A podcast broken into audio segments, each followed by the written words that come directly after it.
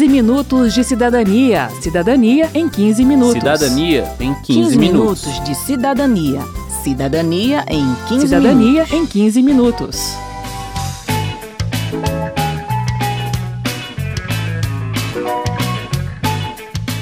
Você sabia que mais da metade da população brasileira está endividada? É o que revela a pesquisa da Confederação Nacional do Comércio. Se você deseja sair desse grupo ou nunca fazer parte dele, preste atenção agora, porque o 15 Minutos de Cidadania vai tratar das armadilhas do crédito. dívidas, juros, dividendos. A primeira coisa que você precisa saber, segundo o consultor financeiro Beto Veiga, é que crédito é um serviço. Por isso, da mesma forma que você sai de loja em loja comparando os preços da geladeira que você quer comprar, tem que perguntar também quanto vai custar para pegar dinheiro emprestado com a loja. Parece estranho falar assim, mas a verdade é que quando uma loja te vende um produto parcelado, ela está fazendo uma operação de crédito. E essa operação tem um custo para você. Quem explica é o Beto Veiga. Você vai comprar um, um bem, vai comprar um carro, uma geladeira, uma coisa assim, você sabe que vai ter que parcelar, que você não vai ter aquele dinheiro, então pesquise a geladeira e pesquise o crédito. Então, onde é que é mais barato eu conseguir esse dinheiro aqui que eu vou precisar? O problema é que as pessoas não têm esse hábito, elas simplesmente chegam na loja, acham bem lá, ah, essa aqui está mais barato. Só que muitas vezes o cara não está ganhando na geladeira, ele está ganhando na operação de crédito que ele está fazendo. O Beto Veiga vai mais longe.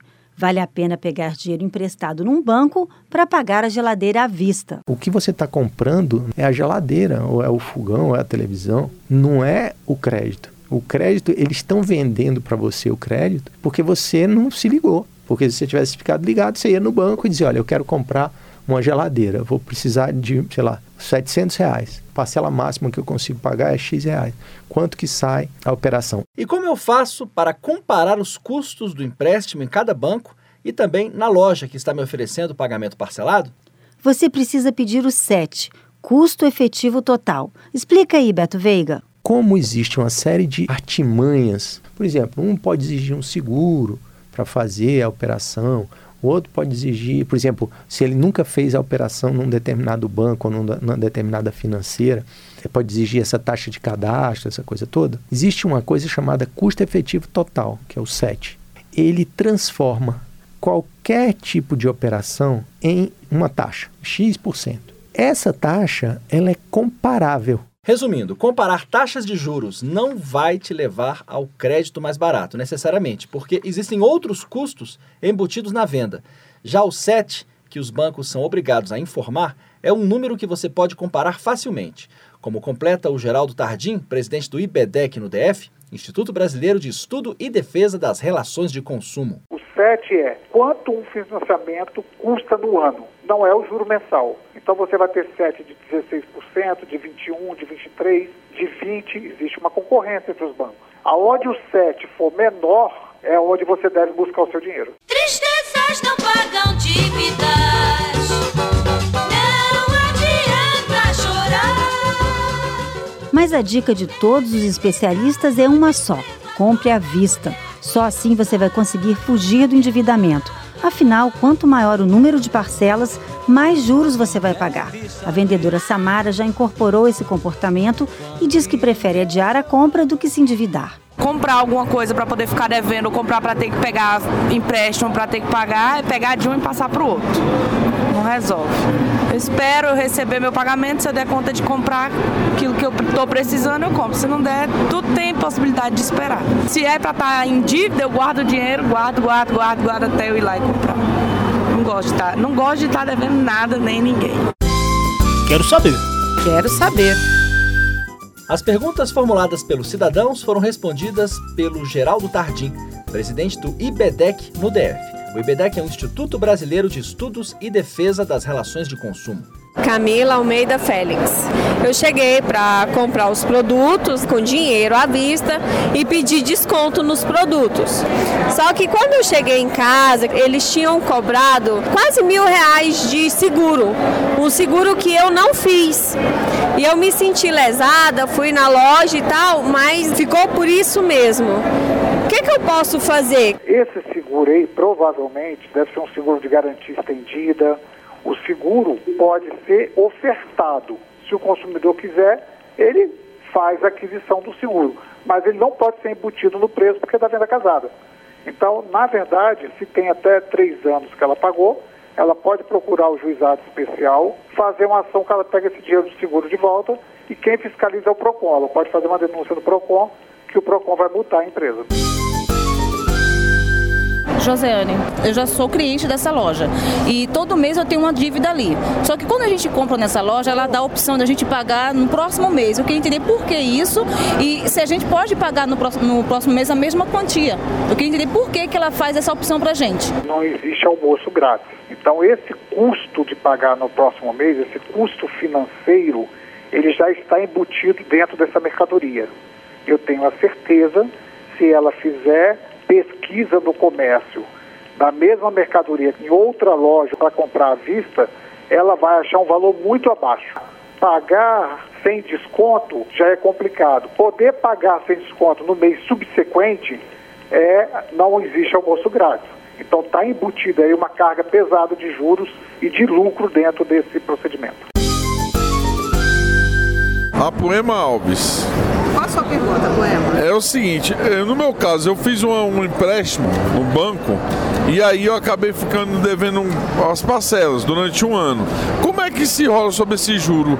É que eles me estão me cobrando quase o triplo da dívida. Eu teria que analisar o contrato dele, né? Mas Sim. você pega os juros mensal, corrige até a presente data, pega a multa de mora, que a multa de atraso é 2%, mais juros de atraso remuneratórios, que são 1%. Então, assim, só de juro e multa de atraso, ele tem 3%. Mais o juro contratado, então, realmente, é, quando você fica inadimplente 12, 13 meses, essa dívida dobra fácil.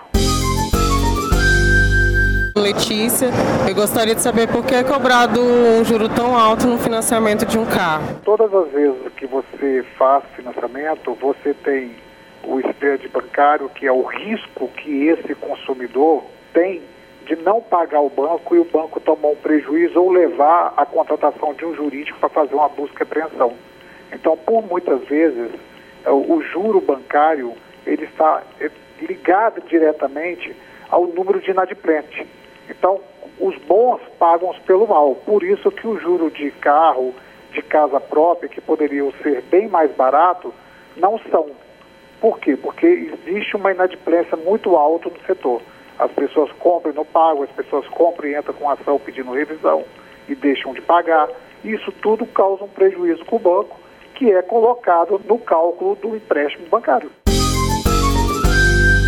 Meu nome é Ana Carolina e eu queria saber se fazer um empréstimo para pagar uma conta de cartão é uma boa solução? Fazer empréstimo para pagar cartão e para pagar cheque especial vai ser sempre uma boa solução. Porque cheque especial e cartão são os juros mais altos do mundo, os brasileiros.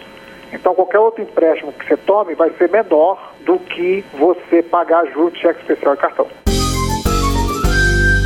Meu nome é Arlete. Eles falam que é à vista e divide 10 vezes sem juros, eles falam, né?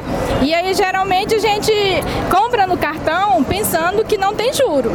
Aí eu queria saber se, se tem ou não juros embutido. Sempre quando tem parcela, é o custo financeiro dessa, dessa divisão tá, está embutido nisso aí. O problema é que não, não se tem como provar e não se tem como fazer uma ação para poder é, depurar esse custo. Se ela faz uma pesquisa do mesmo produto em outra loja, que só vende em uma, em duas parcelas, ou vende à vista, o custo vai ser muito menor porque não vai estar embutido esse juro. Evandro Alves de Medeiros. Quando saiu aquele shopping popular aqui, os feirantes, eu peguei 4 mil reais no, no crédito de trabalho. Não demos conta de pagar. E essa dívida está em 21 mil reais já. E meu nome está sujo, sempre tento negociar com eles, mas não tem acordo com eles. É, ele pode ir na justiça e também aqui no Tribunal de Justiça, no TJDF de Brasília, tem uma comissão de negociação. Então ele vai lá, se inscreve, a instituição financeira é notificada, comparece e é feita uma tentativa de composição de acordo antes dele entrar na justiça. Wilson. Bom, eu vejo a, a Selic baixando e o juro não baixa, fica no mesmo patamar. Primeiro, o lucro do banco. Segundo, o risco de inadimplência. Hoje você tem 53% das famílias estão inadimplentes. Então a inadimplência é muito alta. E isso é colocado no risco na hora do empréstimo.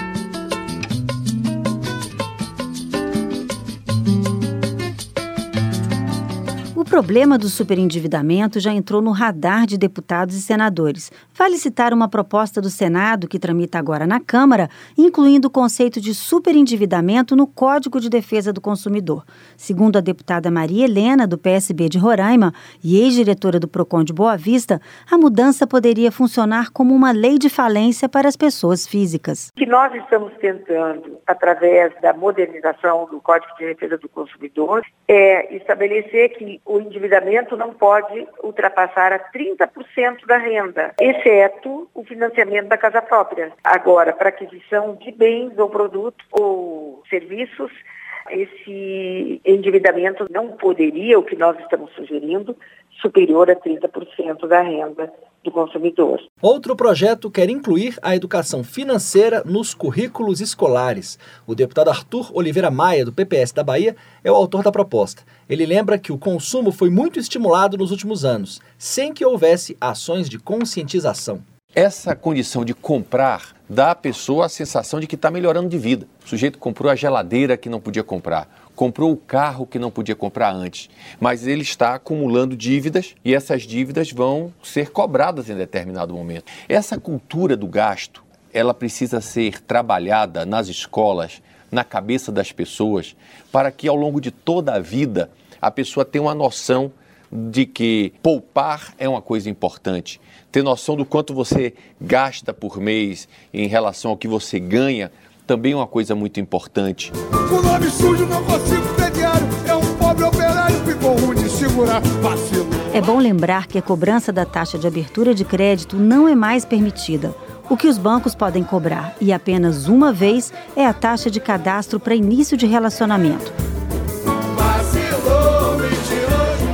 Para terminar, vale ficar atento às situações de cobrança de juros abusivos. Segundo Beto Veiga, esse é um conceito jurídico. E para provar que o banco cobrou juros abusivos, você vai ter que entrar na justiça. Para saber se vale a pena entrar com a ação, você pode pesquisar no site do Banco Central a taxa média de juros cobrada pelos bancos na operação que você fez. Se um banco cobra uma taxa muito mais alta do que a média dos outros bancos, ela pode ser considerada abusiva. O problema, diz o Beto, é que não há uma determinação sobre o que seria esse muito acima da média. Os bancos estão cobrando aí, sei lá, 5% numa determinada operação, 5%, e, e o cara fez a 5,5%. Muito provavelmente não vai ser considerado abusivo, até porque a taxa, como se diz, é a média. Uhum. Né? Agora, se o, os bancos estão cobrando numa determinada operação 5 e ele foi cobrado 15, aí é obviamente abusivo, então você vai lá e vai reclamar. Bem, termina aqui mais um 15 Minutos de Cidadania, que teve produção de Cristiane Baker e Lucélia Cristina, trabalhos técnicos de Newton Gomes, edição e apresentação de Luiz Cláudio Canuto e Ana Del Monte. Se você tem alguma dúvida, mande pra gente pelo 0800 619 619 ou pelo e-mail rádio@câmara.leg.br, é sem acento, tá? rádio@câmara.leg.br. E aproveite para curtir a página da Rádio Câmara no Facebook. Você pode propor temas para novas edições do 15 minutos e compartilhar o link do programa com seus amigos. O 15 Minutos de Cidadania é produzido pela Rádio Câmara e transmitido pelas rádios parceiras em todo o Brasil. Você pode conferir todas as edições do programa no site da Rádio Câmara. Acesse radio.câmara.leg.br. Uma boa semana e até o próximo programa. 15 minutos de cidadania. Cidadania em 15 minutos. Cidadania em 15, 15 minutos. minutos de cidadania. Cidadania em 15 Cidadania minutos. em 15 minutos.